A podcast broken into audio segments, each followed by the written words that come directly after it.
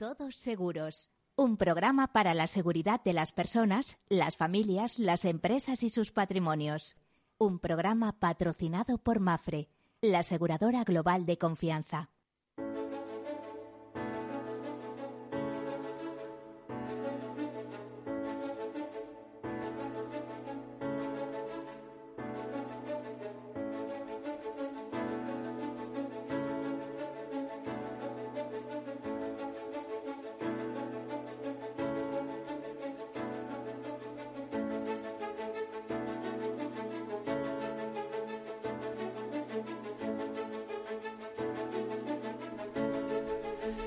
Mediodía o buenas tardes, bienvenidos, bienvenidos a este programa, en este programa en el cual en clave de riesgos tocamos temas de interés para todos ustedes. Cuando digo en clave de riesgos, quiere decir que les hacemos pensar, reflexionar en los riesgos. Eh, además, les damos pistas dentro de ese proceso de gestión de riesgos, de gerencia de riesgos que tenemos que tener cada uno, cada uno a nivel individual, a nivel empresarial, a nivel familiar, a nivel institucional, a todos los niveles, por, como aquel que dice, pero eh, como todo la vida, mmm, bueno, el pensamiento empieza por uno mismo, el sentimiento ese de riesgo. Bueno, pues dentro de ese proceso de gestión de riesgos que comienza con la identificación, el análisis, la cuantificación, la financiación y la toma de decisiones. Es decir, eh, asumimos nosotros el riesgo en una especie de autoseguro o lo transferimos al mercado. Si lo transferimos al mercado, como siempre cuento, eh, tiene ventajas hacerlo en clave aseguradora. ¿Por qué? Porque por el, un precio conocido, que en seguro se llama prima, pero bueno, por un precio conocido y fijado, imagínense 400 euros, somos capaces de garantizarnos indemnizaciones muy importantes, muy potentes en caso de que exista un incidente. Imagínense que uno se compró una vivienda, medio millón de euros, 30 años trabajando para pagarla y luego no tenemos la prudencia de gastarnos 400 o 500 euros en tener eh, un seguro por lo que pueda suceder, ¿no? Porque aquello puede ir a, ruina en algún momento, ¿no? Un incendio o un problema de responsabilidades, de responsabilidades además de cualquier tipo que va a afectar a su patrimonio, ¿eh? Y es importante, ahí también están las pólizas de seguro de hogar eh, para, para proteger el patrimonio. Es decir, no es ninguna tontería, es una buena decisión, hay que hacerlo así, hay que verlo como una inversión. El gasto en seguro es una inversión. Bueno, pues les decía, este es el programa de los seguros, de la seguridad, de la previsión, de la prevención. Este es el programa que nos hace pensar en el todos para uno y uno para todos. Eh, ya saben, según otras teorías también muy interesantes, es eh, un mecanismo, este del seguro, basado en la solidaridad mercantilmente organizada, como decía el profesor Eugenio Prieto, y además, recuerden, son finanzas pero son finanzas y algo más, con mucha humanidad, muchas veces más de lo que queremos. Ah, claro, eh, con el seguro cada uno tiene sus experiencias, unos hablarán bien, otros mal, otros regular. En fin, ya saben, es un negocio y si hay algo seguro en el seguro, es que no hay nada seguro. Bueno, pues después de esta breve introducción comenzamos con, eh, con nuestras notas de actualidad y luego con una interesante entrevista donde vamos a repasar eh, los aspectos económicos, pero desde una vertiente aseguradora, porque tenemos a uno de los mayores expertos que hay en España, que hay en nuestro país, sobre economía y seguros. La clave de seguros es importante, pero lo más importante es que nos den claves económicas. Además es un día muy especial porque sabemos que hoy eh, el, el, el, gobierno va a facilitar la nueva mmm, cifra de crecimiento eh, prevista para el año. Ya saben que en principio se hablaba del 7%, que el FMI corrigió y dijo que no, que entre el 4,5 y 5. Bueno, pues vamos a ver cuál es la, el objetivo, la previsión del gobierno y cuál es la previsión de nuestros expertos. De todos modos, empezamos con nuestras notas de actualidad. Comenzamos.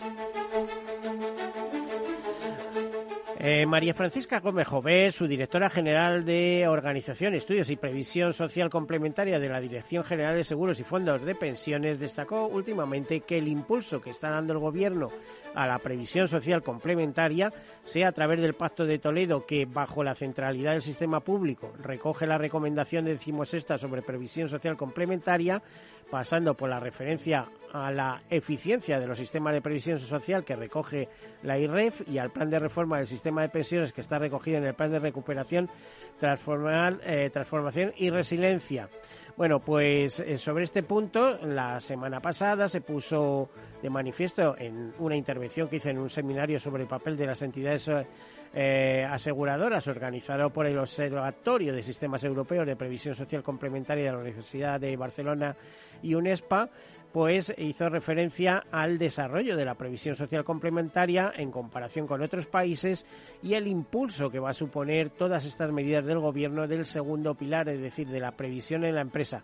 Bien, es verdad que con perjuicio en principio de los sistemas individuales y ahí eh, eh, ya saben que no hay casi nadie de acuerdo en que haya un recorte tan tenaz, tan brutal en los sistemas de ahorros individuales, es decir, planes de pensiones o planes de previsión asegurador, donde solo nos permiten ahorrar 1.500 euros, con la excepción hecha del País Vasco, donde pueden seguir ingresando sus 5.000 euros anuales. Bueno, es de suponer que si el gobierno no lo arregla, algún gobierno de los que venga detrás, pues pondrá esa solución, porque España es un país que necesita ahorro a todos los niveles. Si tuviéramos mucho ahorro, no tendríamos que buscar financiación fuera. La financiación la tendríamos dentro del país. Bueno, esa es una primera nota de actualidad y eh, eh, hay otras, por ejemplo, decirles que durante el primer trimestre el seguro creció en términos generales un 4,32% según datos facilitados este viernes por eh, UNESPA e IFEA, Investigación Cooperativa de Entidades Aseguradoras. Los ingresos por primas en los tres primeros meses del año se situaron en 17.410 millones de euros, con este crecimiento que ya les decía del 4,32%. Eh, de enero a marzo de 2022, las primas de vida se situaron en 6.518 millones de euros, con un incremento del 3,43%, y en primas de movidas eh, con el 4,85% de incremento. En total, de seguro directo, un 4,32%. En, en, crecimiento por ramos, bueno, pues decir que salud creció un 7,2%, es un ramo que está creciendo muchísimo, aunque ya también desde IDIS, desde la Asociación IDIS de, de Salud Privada, advierten de que si la sanidad pública no se pone en orden, eso podría repercutir también en la sanidad privada, en el sentido de que se masificaría, como ya está sucediendo, y que al final no eh, conseguiría darse la calidad que quieren dar eh, de momento con los precios actuales. Es decir, que, podemos llegar a tener un seguro privado, pues como pasa en Estados Unidos, que es súper eh, caro, de, a razón, por ejemplo, para un matrimonio de más de más de mil dólares mensuales.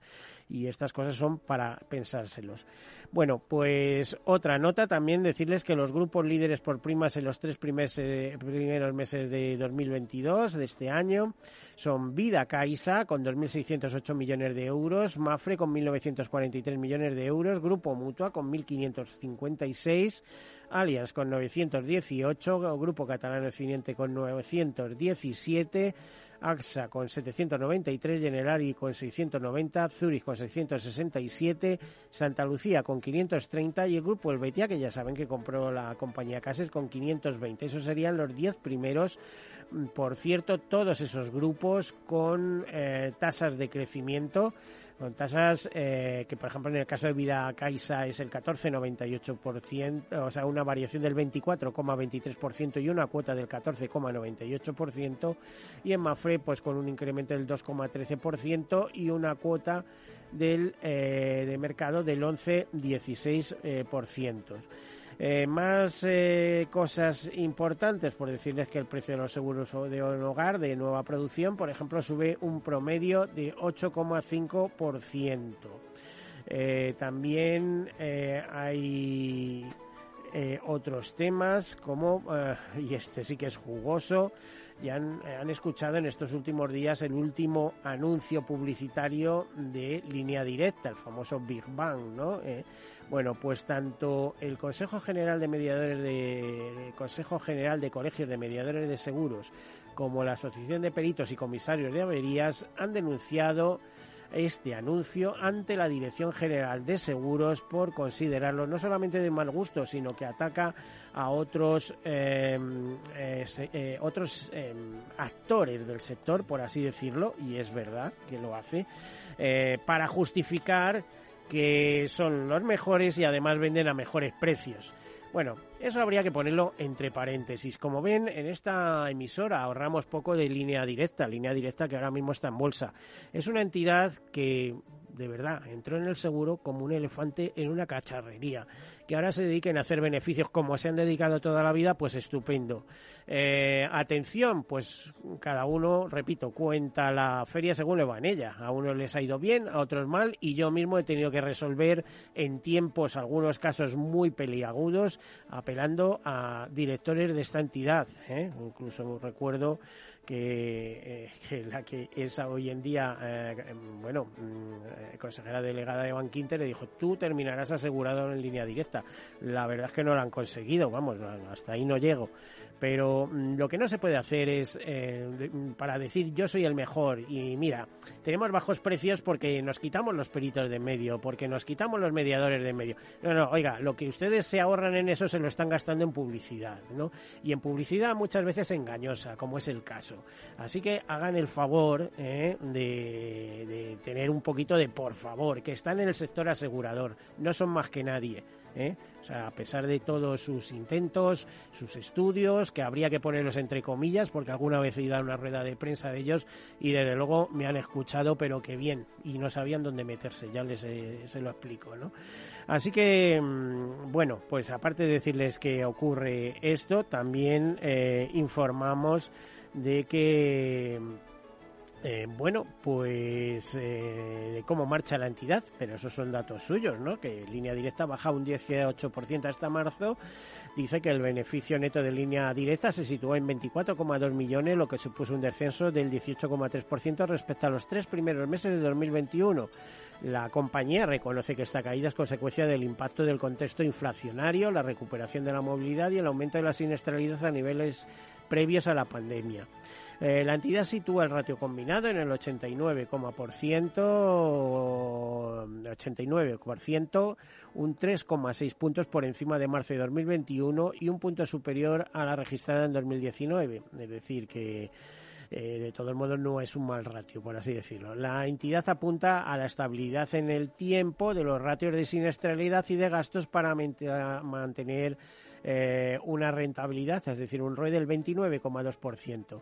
En cuanto a facturación, los ingresos por primas de línea directa en los tres primeros meses del año ascendieron a 232 millones de euros, un 3,5% más. La cartera ha aumentado un 4%, y, la cartera ha aumentado un 4% y el número de asegurados alcanza los casi 3,4 millones de clientes. Bueno, habrá que saber si son clientes repetidos, en el sentido de que tienen una póliza, mm, pero luego tienen más, tienen la de accidentes, tienen otras cosas. ¿no? En motor la facturación suma 181,9 millones de euros. Y más cosas. Bueno, pues eh, vemos que Santa Lucía, Global, Iris Global y KPMG Impulsa lanzan una guía informativa y un webinar sobre eh, kit digital, oportunidades para pymes. En España, como sabemos, las pymes son el principal motor de la economía, ya que suponen el 99,8% de las empresas y el 66% del empleo empresarial pues la aseguradora, en este caso Santa Lucía, em, ellos se llaman líderes en protección familiar. Bueno, es una forma de decirlo. Eh, también la protección familiar va con el seguro de decesos, es decir, que bueno, digamos que una de las principales aseguradoras lanza esta guía informativa y pondrá en marcha una webinar junto a Iris Global y KPMG Impulsa, Iris Global hay que decir que es filial suya, para continuar su programa de asesoramiento a pymes sobre las ayudas para la digitalización derivadas del programa de fondos Next Generation Unión Europea. La aseguradora celebrará el, es decir, mañana, el próximo miércoles, mañana a las 4 eh, de la tarde, bajo el nombre Key Digital Oportunidades para las Pymes, un encuentro online donde se explicará de forma útil y práctica cómo pueden estas empresas acceder a estos fondos comunitarios y en qué consiste el programa. Más notas, el eh, Instituto de Actuarios Españoles pone a disposición de la sociedad un barómetro para monitorizar las tasas de mortalidad en España. Esto permite estimar las variaciones de la esperanza de vida, estableciendo un sistema de alerta temprana para adelantar medidas en caso de que se detecten situaciones potencialmente disruptivas. España es el primer país de la Unión Europea que dispone de la monitorización de las tasas de mortalidad y su impacto en economía, pensiones y sector asegurador, por otra parte, gracias al colegio, a un colegio profesional como es el de actuarios. El barómetro estima que la vuelta a la mortalidad prepandémica eh, se alcanzará antes de finales de junio de este año. El grupo de ciudadanos mayores de 75 años, dice eh, el Instituto de Actuarios, de hecho ya la ha alcanzado. Bueno, pues esas noticias y comentarles también que Mafre se une a la alianza Net Zero para reducir a cero las emisiones en 2050 y luchar eh, contra el cambio climático. Eh, de esta manera, la aseguradora eleva su exigencia de sostenibilidad y se posiciona como actor relevante en la lucha contra el cambio climático. Además, se suma a un grupo selecto de aseguradoras que ya han hablado de esto. Concretamente, 21 aseguradoras y reaseguradoras globales ya forman parte de la Net Zero Insurance Alliance y, están en este tema. Eh, eh, con, este, con esta intención, Mafre reducirá al máximo su huella ambiental y apoyará la descarbonización desde la suscripción y la inversión. En 2024 neutralizará la huella eh, Mafre en ocho países y en 2030 la tendrá para todo el grupo. Aún así, como les decíamos, seguirá trabajando para alcanzar esas emisiones cero en 2050.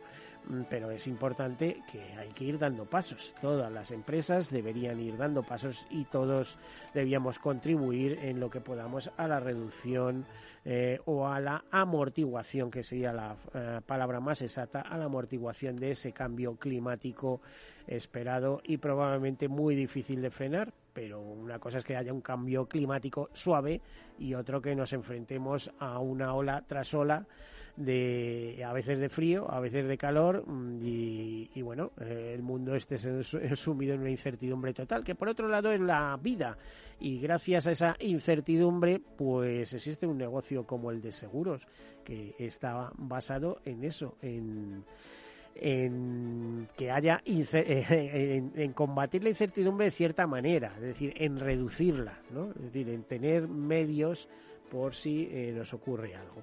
Bueno, dicho todas estas cosas, comenzamos con nuestra entrevista. No nos queda mucho tiempo, así que antes de irnos a publicidad, eh, dar la bienvenida Gonzalo Cadenas, que es el director ejecutivo de Mafre Economics.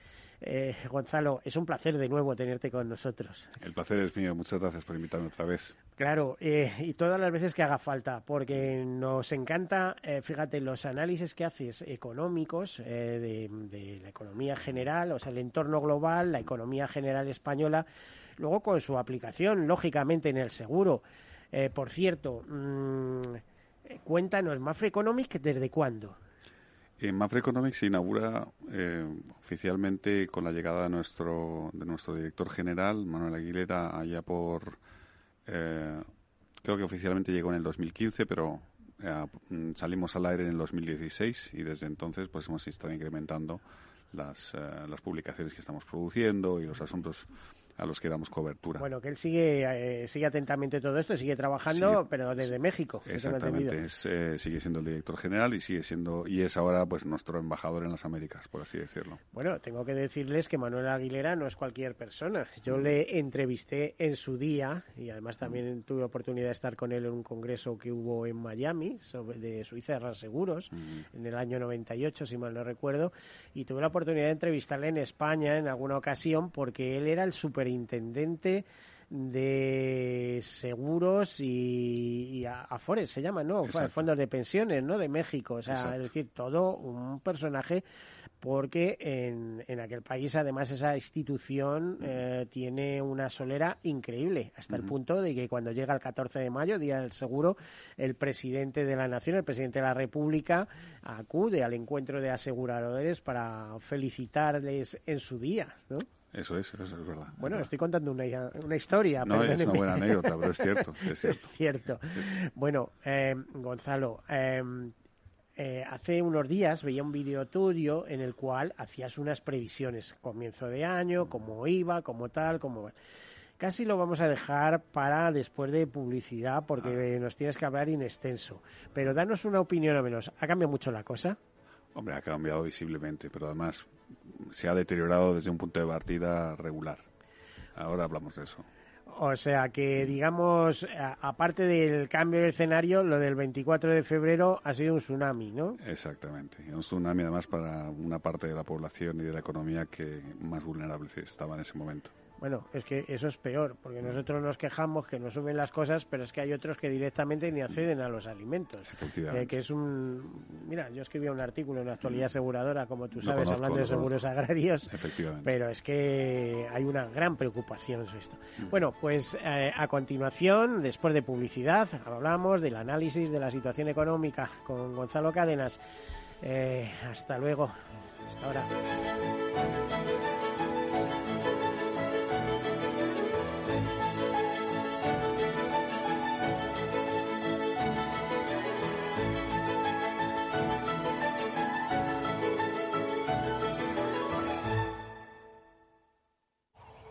Dónde vas a llegar con tu jubilación? Hasta donde quieras. Mafre presenta el programa Tu Futuro, la gestión de planes de pensiones que se adapta a ti. Ahora, hasta con el 4% de bonificación por traslado. Consulta condiciones en mafre.es. Mafre, empresa colaboradora con el programa Universo Mujer. Imagina un seguro de salud que te ofrece todas las especialidades con los mejores centros y profesionales. Imagina que puedes ver a tu médico y hablar con él cuando quieras. Deja de imaginar y contrata tu seguro de salud Medifiac. Con una nueva app móvil de videoconsultas médicas. Infórmate sobre Medifiac con tu mediador o en fiac.es. Fiac Seguros. Descomplícate. Mi jubilación, el fondo para el máster de mis hijos, la hipoteca de la casa, vender o no vender el apartamento de la sierra, las acciones, el máster, la jubilación, el apartamento, las acciones, la jubilación, el máster, la hipoteca. Cariño. ¿Estás bien? ¿Quieres que coja el coche yo? ¿Necesitas ayuda para el asesoramiento de tu patrimonio y tus finanzas? AXA Exclusive te ofrece asesoramiento patrimonial y financiero personalizado. Entra en axa.es barra exclusive e infórmate. AXA Exclusive, reinventando el asesoramiento patrimonial y financiero. Más es obtener siempre la mayor rentabilidad posible para nuestros clientes. Mucho más es combinar esa mayor rentabilidad con un retorno social para mejorar la vida de las personas. En Renta 4 Banco queremos ofrecerte mucho más. Por eso evolucionamos, para que no tengas que elegir. Más rentable, más sostenible. Renta 4 Banco. ¿Quieres más?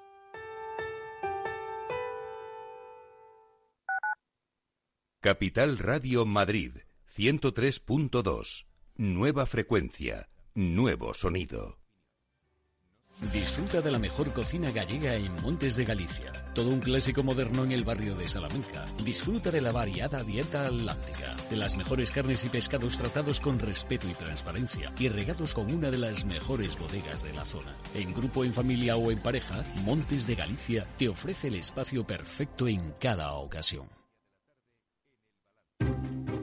Inversión inmobiliaria acompaña al mercado inmobiliario en este nuevo ciclo. Todos los jueves de 10.30 a 13 horas, el inversor encontrará las claves para realizar su mejor inversión. La mañana de los jueves en Capital Radio tomamos el pulso al sector inmobiliario. Noticias, análisis de mercado y debates donde los protagonistas del sector podrán contar en primera persona los retos a los que se enfrenta el ladrillo. Inversión inmobiliaria pone la voz al sector inmobiliario. Aquí en Capital Radio.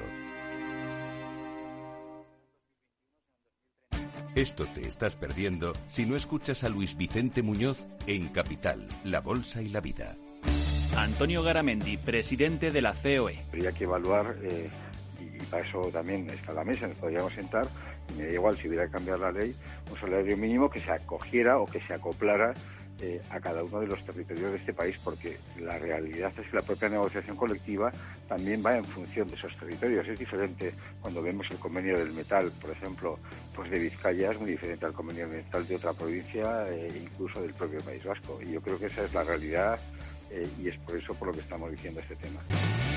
No te confundas. Capital, la bolsa y la vida con Luis Vicente Muñoz, el original. Madrid, 103.2, Capital Radio.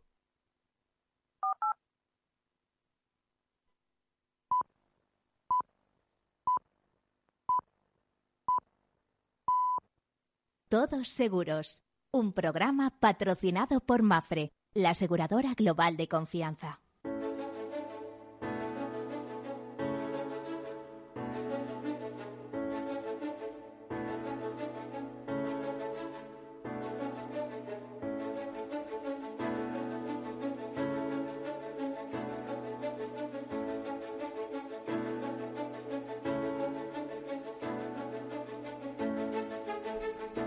Bueno, pues aquí continuamos, que vamos a entrar en materia inmediatamente con Gonzalo Cádena, director ejecutivo de eh, Mafre Economics, el área de estudios de Mafre. Ya hemos visto, como nos contaba, que se inició en 2017 de la mano de Manuel Aguilera, un auténtico número uno internacional del seguro. Para algo fue presidente de bueno, presidente, supervisor de seguros en México, de, seguros y pensiones, y además en algún momento presidente de la AYAS, también de la Asociación Internacional de Supervisores de Seguros. Es decir, una persona muy relevante, un gran fichaje por parte del Grupo Mafre. Eh, vamos, que en ese sentido les admiro. A ver, eh, Gonzalo, estábamos diciendo eh, que escuché un vídeo hace poco hablando en el cual narrabas en pocos minutos cuál era la situación, el panorama al que se enfrentaba la economía global y la economía española en particular. Todo eso ha cambiado mucho. Ahora mismo, ¿en qué situación estamos eh, en estos momentos y cómo prevés el futuro? Que es como esto para dar una conferencia, vamos. A ver, así en líneas generales, creo que el vídeo del que hablas es precisamente el vídeo en el que dirigimos de viva voz antes de que eso se convirtiese en, en, en eh, Vox Populi que el principal riesgo que enfrentaba ahora la economía era el riesgo geopolítico, no tanto el COVID como había sido los últimos dos años. Y así ha sido, porque efectivamente avistábamos muchas tensiones en la frontera europea con, con Rusia, no solamente por el tema de Ucrania, y de alguna manera nos hacíamos cargo de que eso acabaría trayendo problemas. Gonzalo, es que ayer mismo leía unas declaraciones en un diario eh, donde el ministro de Exteriores ruso decía, es que no podemos descartar que entremos en la Tercera Guerra Mundial. Claro, eh, a ver, Tercera Guerra Mundial quiere decir liarla a bombazos atómicos eh, porque no hay otra. Porque afán de conquista, poco. Eh, eh, Rusia no tiene mm, medios para intentar conquistar e ir más allá de Ucrania y Occidente no tendría ningún interés en dominar el territorio ruso tan extenso, siendo el primer país en extensión de la Tierra. O sea, mm, por ahí no. Sería algo que hubiera un choque brutal. Dice, hasta aquí has llegado, ni te muevas porque te pongo hasta arriba de, bueno, Lavrov es un voceras de Putin, en realidad, y entonces, eh, al final, ellos viven en una, realidad informativa muy es un altavoz de Putin, ya sabemos, estamos leyendo lo que hay allí, sí. Bueno, pero es una, viven una realidad informativa muy parcial y al final administran toda la pues, todas las noticias de una manera que siempre se pinte o den la imagen desde dentro que con quien están en un conflicto es con es con la OTAN y no con el tema de Ucrania y al final y tiene que mm, revestir toda esa narrativa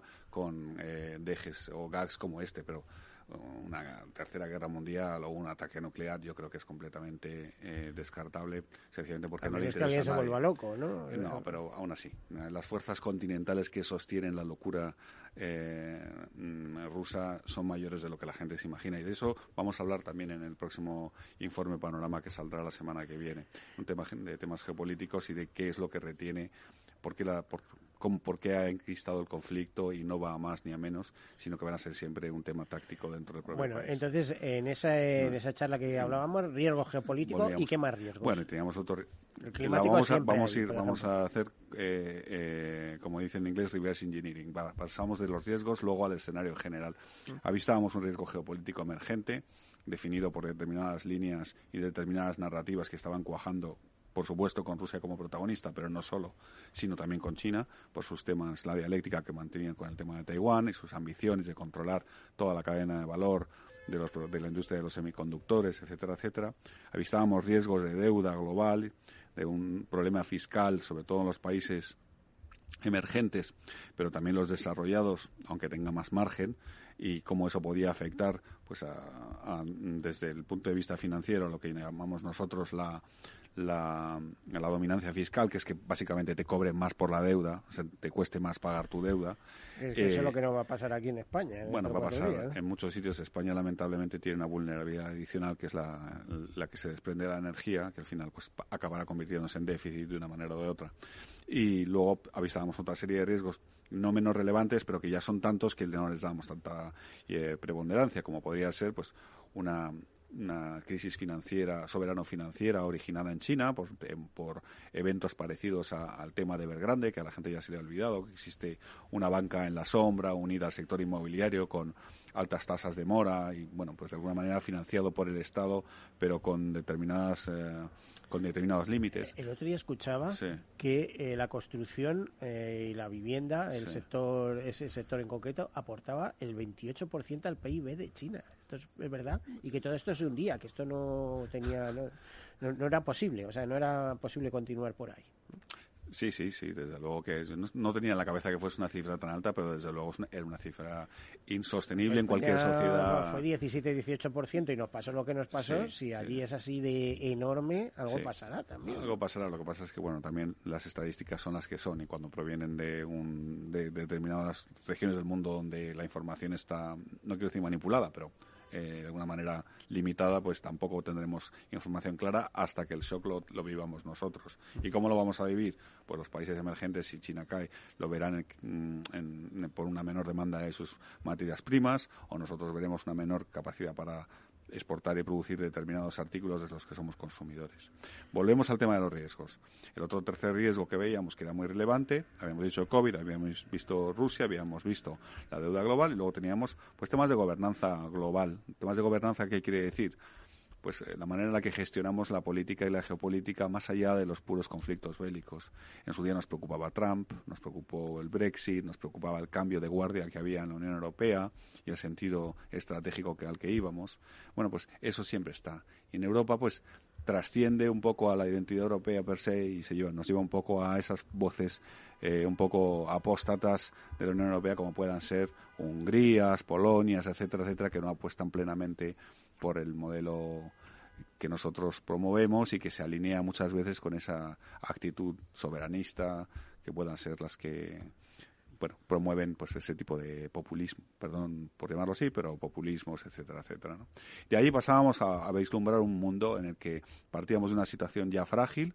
No podemos olvidar que en el 2021 al final se desaceleró la recuperación por el tema del Omicron, que ya parece que no existe el COVID, pero existe, desde luego. Pero fíjate, están plagados en China, según lo que cuentan Lo- los medios de comunicación, si no están, como Sí. dicen algunos, sesgados. ¿eh? Lo que pasa es que en, en Occidente pues hemos tenemos ahora mismo nos hemos al final es muy importante las narrativas y cómo se expliquen las cosas y estamos en esa en esa nueva etapa con respecto al COVID que llamamos la endemni- indemnización o convertir esto ver esto como algo endémico y no como algo que se puede controlar con medidas proactivas como hasta ahora e intentar asumir y aceptar que de alguna manera pues vamos a coexistir co- y lo que tenemos es Bueno, pero cada vez hay más remedios, afortunadamente, vacunas más Y importantes. lo, eh, lo relevante no es parar las cosas, no es parar la, parar la economía o hacer cuarentenas que la verdad, desde mi punto de vista, han sido en algunos casos yo creo que excesivas, sino informar y eh, paliar.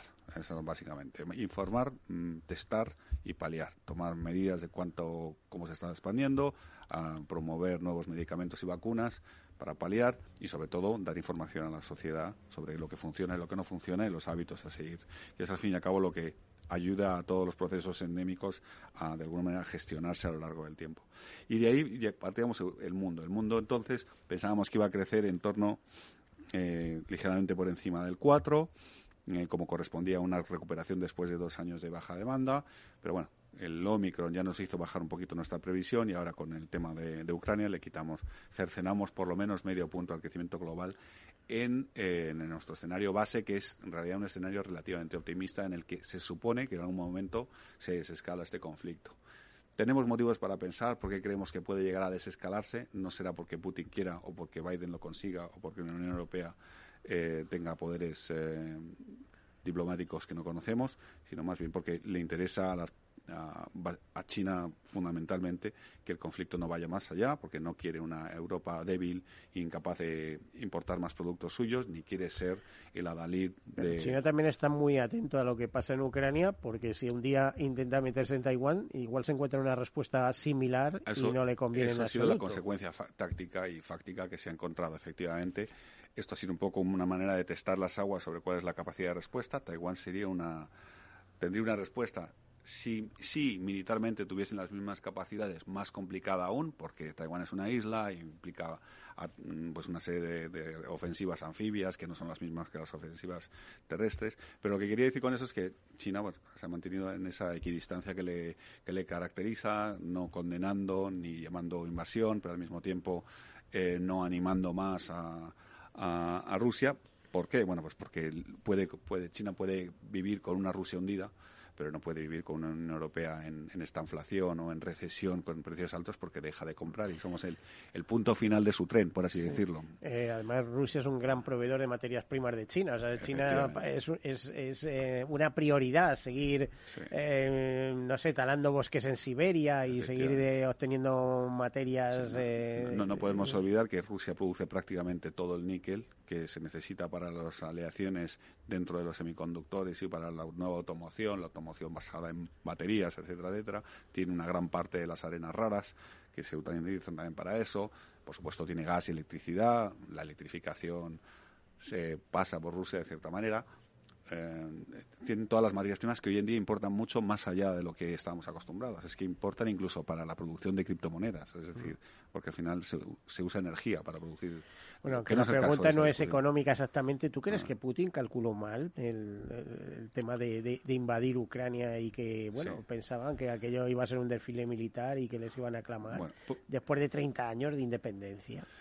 Eh, sí, ah, yo creo que, calculó mal. Uno no contaba con una idea soberanista de Ucrania como la que en realidad tienen y que a mí también me ha sorprendido mucho que fuese de la mano de Zelensky, porque a nadie se le escapa que hace cinco años era un cómico que salía en la tele. Lo que pasa es que ha tenido. muy inteligente, ¿eh? porque para ser cómico hay que ser muy inteligente. No, y sobre todo tiene una capacidad de crear narrativas y de mandar mensajes que no, de la que no tiene Putin. Eso es su mayor arma. Básicamente conseguir alinear voluntades a nivel internacional gracias a eso, ¿no? A la comunicación, para que luego se, se dé realmente el placer que hay que darle también a la comunicación desde el lado positivo, eso es muy importante. Pero calculó mal porque pensaba, como le ha ocurrido en otras ocasiones, que esto era, una, por así decirlo, un ataque relámpago, se derrocaba un presidente, Ucrania se bajaba los pantalones, admitían un, un gobierno títere al estilo de, Bielorrusia, o de otra serie de repúblicas un poco, eso es así, mm, eh, débiles. De repúblicas. De repúblicas, y bueno, y él, pues poco, y Rusia poco a poco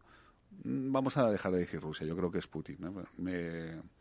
Eh, todo, mi, respeto a las instituciones. Él tenía en el corazón esto, pero no de ahora, hace 20 años, recuperar, recuperar la URSS, ¿no? lamentaba. para él era el, mayor esplendor que tuvo eh, en su momento y quería recuperar ese esplendor. sobre todo que tenía parte del trabajo hecho. No podemos olvidar que desde la época de Stalin, la URSS, la Unión Soviética, plantó comunidades étnicas a lo largo de las fronteras, a todos los lados de, lo que fue entonces la URSS. Igual que está el Donbass, está la Transnistria, que hoy, por cierto, ayer hubo también bombas en Transnistria, que es otro sitio. Donbass y todo eso eh, fueron rusos que se trajeron allí, igual que cogieron ucranianos y se los llevaron por Son comunidades instaladas que, pues, que producen esa frontera porosa y caliente que siempre es el mejor arma, más allá de la propaganda y la falsificación de noticias, es el mejor arma de, de la Rusia de Putin pues para crear tensiones. ¿no? existen los países eh, mm, eh, bálticos, existe en, eh, en otras, existe como digo en la Transnistria, existe en la República Srpska en, en, en Bosnia-Herzegovina, existe... Kaliningrado, por ejemplo, que ya sabes que es una cuña y metido en los es un brazo de... Pero bueno, también el debate puede ser muy amplio sobre qué era Rusia y qué no era Rusia entonces. Lo que importa es que a partir de determinada. Eh, también podríamos hablar de qué era Suecia y qué no era Suecia, porque Suecia tenía la mitad de lo que hoy es Rusia, por lo menos. ¿no? Efectivamente. Eh, toda la zona de San Petersburgo y todo eso. Momento. Volviendo a las previsiones, a mí me encanta hablar de esto, pero supongo que quieres decir con algún prefiero hablar de economía y de que nos eh, orientes, de que nos alumbres a ver por dónde vamos. Vemos un mundo que va a crecer por lo menos medio punto, en nuestro escenario central, medio punto menos que antes y va a tener dos. O sea, es decir, del 4 al 3,5%. 3, no te podría decir un número exacto y menos antes de sacar el informe, pero entre el 3,5 y el 4 por debajo del 4. Eso en el escenario central, digamos en torno al 3,7, 8, entre el 6 y el 8, más que el 3,5. Eh, y eso en un escenario más estresado, donde los efectos de la inflación dan una segunda vuelta, porque hasta ahora estamos teniendo en cuenta el efecto de la inflación sobre la capacidad de compra de las familias, etcétera, etcétera, puramente energético, pero no podemos olvidar que esto va a tener una implicación para la producción de alimentos, que hay una escasez de alimentos también que va a tener que va a reverberar, que se han dejado de producir fertilizantes, que aún, no estamos notando los efectos de la escasez de fertilizantes. Eh, para haceros una idea, prácticamente todos los fertilizantes del mundo vienen de Ucrania, de Rusia y de Bielorrusia. Entonces, mm, Brasil consume todos sus fertilizantes de, de estos países. Y Brasil al mismo tiempo es productor de etanoles y de sojas en el sur de Brasil, etcétera, etcétera. En algún momento todo esto vuelve. Nos lo pongo como ejemplo, todo esto vuelve a través de otro, otro tipo de insumos.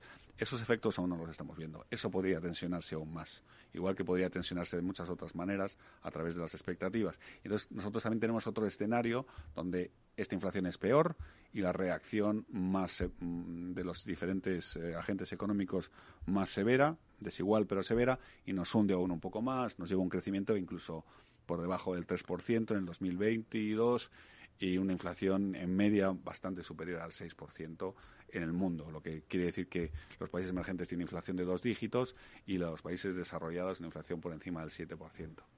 Y aún así tenemos otro escenario mucho más severo aún, donde todo esto pues abre la puerta a algo que aún no podemos ver, ese desconocido desconocido, eh, como le gustaba llamarlo a Donald Rumsfeld, que son riesgos que aún no vemos, pero que pueden ocurrir. Algunos que se me ocurran, pues una crisis alimenticia puede producir una primavera árabe. Si no hay eh, el, precio de los alimentos se desbocan, pues perfectamente puede dar lugar a una nueva primavera árabe con consecuencias regionales también, o puede dar un problema, puede ocasionar un problema financiero en la banca en la sombra en determinados países que están eh, que tienen que estar muy apalancados en ese sentido y generar un Evergrande de otra manera más con mayores implicaciones sistémicas. Para decirlo de otra manera, no solamente sigue la incertidumbre, sino que incluso diríamos que se incrementa, ¿no? Se incrementa. Y hay una cosa que, eh, que tú y yo tenemos muy claro, es que la incertidumbre con datos se convierte en riesgo. Pero esto no es riesgo, esto es incertidumbre porque lo que, lo que llamamos escenarios de cola, cosas que no podemos controlar aquí, es tan enorme y está lleno de, de posibilidades tan difíciles de vislumbrar por cómo emergen y la no linealidad que tienen, que no solamente nuestra previsión central es bastante peor que antes, más pesimista, sino que además los riesgos a la baja, que son los que mencionaba antes, son mayores, más fuertes y más y más eh, Gonzalo, como tú sabes, Suirre todos los años saca sus previsiones económicas. Ahora tiene, yo creo que es el único informe que existe sobre el seguro mundial. ¿eh? Cada año tiene un informe sobre el seguro mundial. No sé si habrá alguno más, ¿eh? pero nosotros tenemos uno interno. Un eso, bueno, bien, bien. Pero mm, quiero decir público y desde hace muchos años. ¿eh? Y ya sabes que llevo 50 años en este sector. También es verdad que colaboré una serie de años con Suiza de Reseguros y tuve el honor de, ir a sus instalaciones en, en Zurich más de una vez y te metías allí en una biblioteca que tienen, que yo creo que si no es el principal centro de documentación que hay en, el mundo sobre el seguro, le debe faltar poco. Em, te decía, em, ponéis eh, este crecimiento, estas, eh, esta casuística eh, económica en relación a las previsiones aseguradoras? Sí, sí, sí, desde luego. Tenemos, de hecho, en este próximo informe que va a salir, aunque no, es un, no son previsiones del sector asegurador a nivel eh, global, porque son, no, los, no, no, lo queremos sacar sin darle una segunda vuelta, sí son eh, cuantificaciones de sobre nuestro anterior escenario cuánto cae, cuánto le quita al escenario actual en seguro. Es decir, cuánto pesa la crisis rusa en nuestras previsiones, sin llegar a decir cuáles son nuestras previsiones. O sea, que nos, nos darías una cifra de cuánto va a crecer el seguro en el mundo durante 2022, por ejemplo, en porcentaje, no hablo de... Te, puedo decir que en el 2022 va a crecer aproximadamente 50 puntos básicos menos de lo que decíamos antes. Y, si antes decíamos que la, previsión podía ser en torno al 4 o al 5%, pues que no estoy seguro. O sea, también como la economía, de alguna manera. Mira, es que la verdad, el, seguro, el seguro, al final, el seguro, la demanda aseguradora es, es, la, es el consumo nominal en el largo plazo. Tiene, se convergen a lo mismo. Por lo tanto, cuando uno no tiene un modelo propio que le haga estimar las cosas con fuentes macroeconómicas, que lo tenemos, el parangón es el consumo nominal. Y el consumo nominal en un determinado contexto, con la inflación que existe y con la tasa de crecimiento que pueda tener el consumo, nos da una tasa de crecimiento para el seguro. Lo que sí que está claro es que el consumo nominal de productos aseguradores sí va a contraerse con respecto a lo que teníamos antes. Y le quitamos, en general, medio punto, 50 puntos básicos, 70 puntos básicos al consumo global. Ahora bien, eso va a ser asimétrico entre regiones. Claro, claro. Hay zonas del mundo que están poco aseguradas que tendrá que avanzar mucho más rápido. Efectivamente, hay una parte de convergencia que hay que, que se preserva y además hay países que, que la, el, impacto de la crisis en Ucrania no es el mismo que para Europa. En los países que exportan materias primas eh, no es que se vean beneficiados, pero sí es un viento de cola que aunque se contrarresta con el aumento de los precios, pues es mayor actividad y eso pues puede llevar a más aseguradoras. Estoy pensando que eh, en muy pocos años, por ejemplo, algunas de las principales aseguradoras del mundo son las chinas y es que eh, tienen mucho seguro por hacer. Exacto, sí, porque tienen que, de hecho nosotros tenemos un informe, disculpa que haga publicidad. No, está bien, adelante. nosotros, una vez al año, aproximadamente en septiembre producimos un, informe que se llama el Índice de Potencial Asegurador eh, Global, donde medimos quiénes son los que más capacidad de generación de brecha de aseguramiento y consumo de brecha de aseguramiento del futuro tienen, y evidentemente China es el primero tampoco es una sorpresa, pero vamos, son China, Estados Unidos, eh, metemos los emergentes y los También podrían meter India, tal. Sí, sí, está India y está Rusia también. Los países musulmanes, no vamos a decir los árabes, sino los países musulmanes van más despacio porque tienen una relación con el seguro un poco conflictiva. Sí, bueno, es el, seguro Takaway, eso es decir, el... Eh, pero, pero aún así hacen seguros también, ¿no? Bueno, eh, pues vosotros, por ejemplo, estáis en Turquía. estamos, efectivamente, estamos en Turquía y la islamización de las finanzas en algunos países, y Turquía no, es, eh, no está exento de eso, no necesariamente implica una contracción del, del negocio asegurador, sino una transformación. porque bueno las, las, leyes sí, lo que se busca es el beneficio como el lucro no, que es lo que tienen, las áreas tienen las áreas a ver Turquía en teoría es un país eh, em, eh, secular. No, no, son musulmanes, pero no es, no es una república islámica como podría ser Irán. Pero aún así las finanzas en cierta manera se están transformando desde luego desde que llegó Erdogan y están emergiendo con fuerza las muchas necesidades aseguradores, aseguradoras que llevan la Sharia. Y eso pues probablemente tiene mucho que ver con que cada vez hay mayor capital de Qatar, de Emiratos Árabes, etcétera, etcétera, que demandan productos que cumplan la Sharia. Pero no necesariamente quiere decir que sea. Pero no dejan de hacerse seguros. Eh, también te lo pasaría a Mafre que uno de sus grandes clientes, de sus focos de crecimiento, es la península arábiga y los distintos países que están en esa península. Por supuesto. Y hay otros países que también tienen una gran. no son necesariamente oficialmente musulmanes. Bueno, a ver, Arabia Saudí, desde luego. Pero que tiene una fuerte componente de población musulmana que no es tanto por, por la naturaleza, sino por la población. Nosotros tenemos entre en el radar de nuestros grandes eh, posibles futuros consumidores eh, Nigeria, mm, eh, tiene bueno, toda África está por descubrir. Las aseguradoras, las grandes aseguradoras francesas tipo AXA y tal, eh, llevan tiempo tomando posiciones, eh, tanto en reaseguro como en otras cosas, porque aquello todo aquello genera actividad económica y habrá necesidad de aseguramiento. Tienen brechas de aseguramiento gigantescas y poblaciones muy fuertes creciendo a mucha velocidad, que en el futuro seguro es negocio. Y en otros países de Asia. Bueno, apenas nos quedan dos minutos, Gonzalo. ¿Nos puedes dar una idea? de cómo um, toda esta situación global va a impactar en el seguro español? Eh, tiene que Eh, ser muy rápido, sí, ¿eh? Muy rápidamente. A ver, hay una parte de precios que la vamos a ver trasladada a la demanda. Nosotros tenemos un concepto que se llama destrucción de demanda, cuando los salarios no se pueden ajustar a la velocidad a la que se ajustan los precios, que es lo deseable, porque si no tendríamos espirales inflacionistas, se destruye demanda. Eso va a producir una caída de los seguros más relacionados con el consumo ordinario, véase la automoción o los seguros que son apósitos sobre el consumo normal, pero hay otro tipo de seguro que es el seguro que, que es co- cuya cobertura, el subyacente que tiene debajo son bienes eh, eh, superiores, la salud no bien, eh, es un, sí, es un bien superior, eso se sigue asegurando. La- la- los seguros que son obligatorios para la automoción, etcétera, etcétera, que eso va a seguir eh, va a seguir creciendo. Nosotros, yo te podría anticipar que preveemos un crecimiento de las primas en el 2022 muy parecido al último dato eh, que ha salido publicado recientemente, entre el 3,5 y el 4,3% para el 2022. Bueno, y una opinión, porque nos quedamos sin tiempo, en ahorro, ¿qué tenemos? En seguros de ahorro. ¿eh?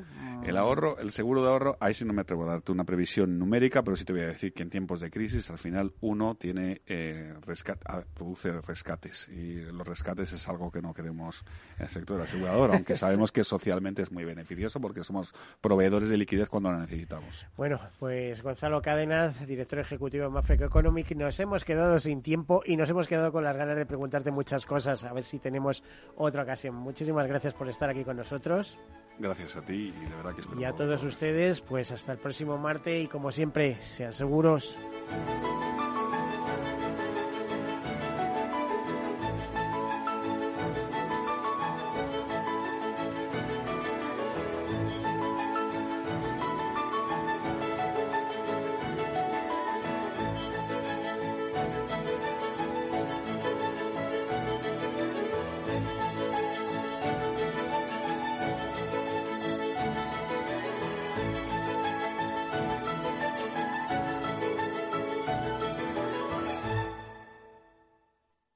Seguros. Un programa patrocinado por Mafre, la aseguradora global de confianza. ¿A dónde vas a llegar con tu jubilación? Hasta donde quieras.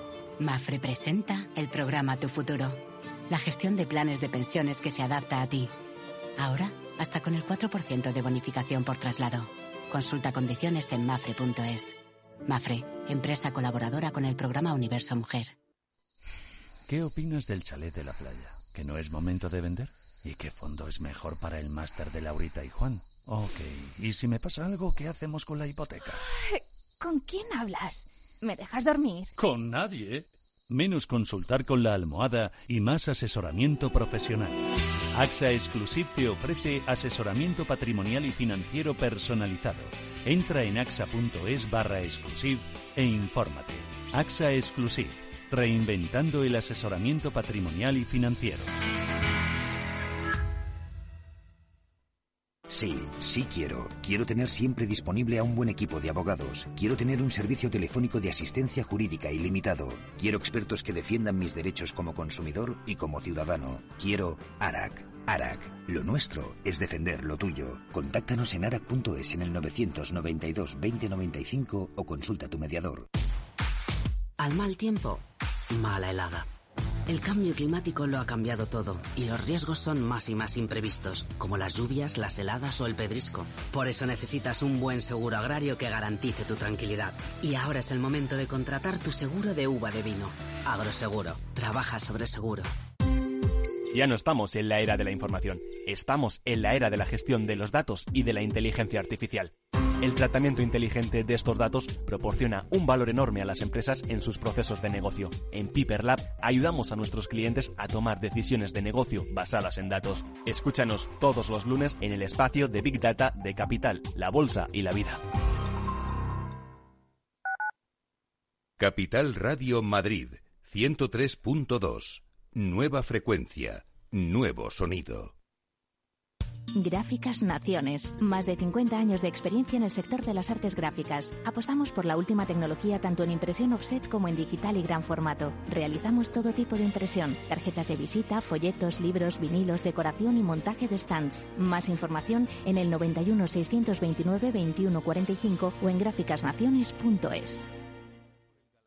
Disfruta de la mejor cocina gallega en Montes de Galicia. Todo un clásico moderno en el barrio de Salamanca. Disfruta de la variada dieta atlántica, de las mejores carnes y pescados tratados con respeto y transparencia y regados con una de las mejores bodegas de la zona. En grupo, en familia o en pareja, Montes de Galicia te ofrece el espacio perfecto en cada ocasión. En tiempos de incertidumbre, nuestra fortaleza es la estabilidad. En Nordea, Pensamos que el equilibrio, la fiabilidad y la experiencia importan. Nuestra estrategia Stable Return muestra un sólido comportamiento en el largo plazo para sus inversiones. Invierta en estabilidad. Invierta en tranquilidad.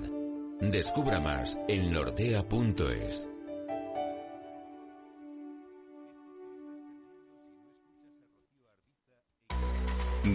Business el programa de Capital Radio en el que descubrirás todas las soluciones que la inteligencia artificial ofrece al mundo de los negocios, conducido por Álvaro García Tejedor de la mano de Trilogic, a Tri Technology Brand.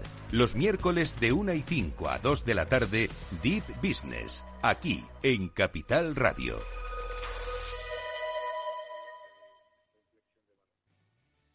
Para personas inquietas, Capital Radio.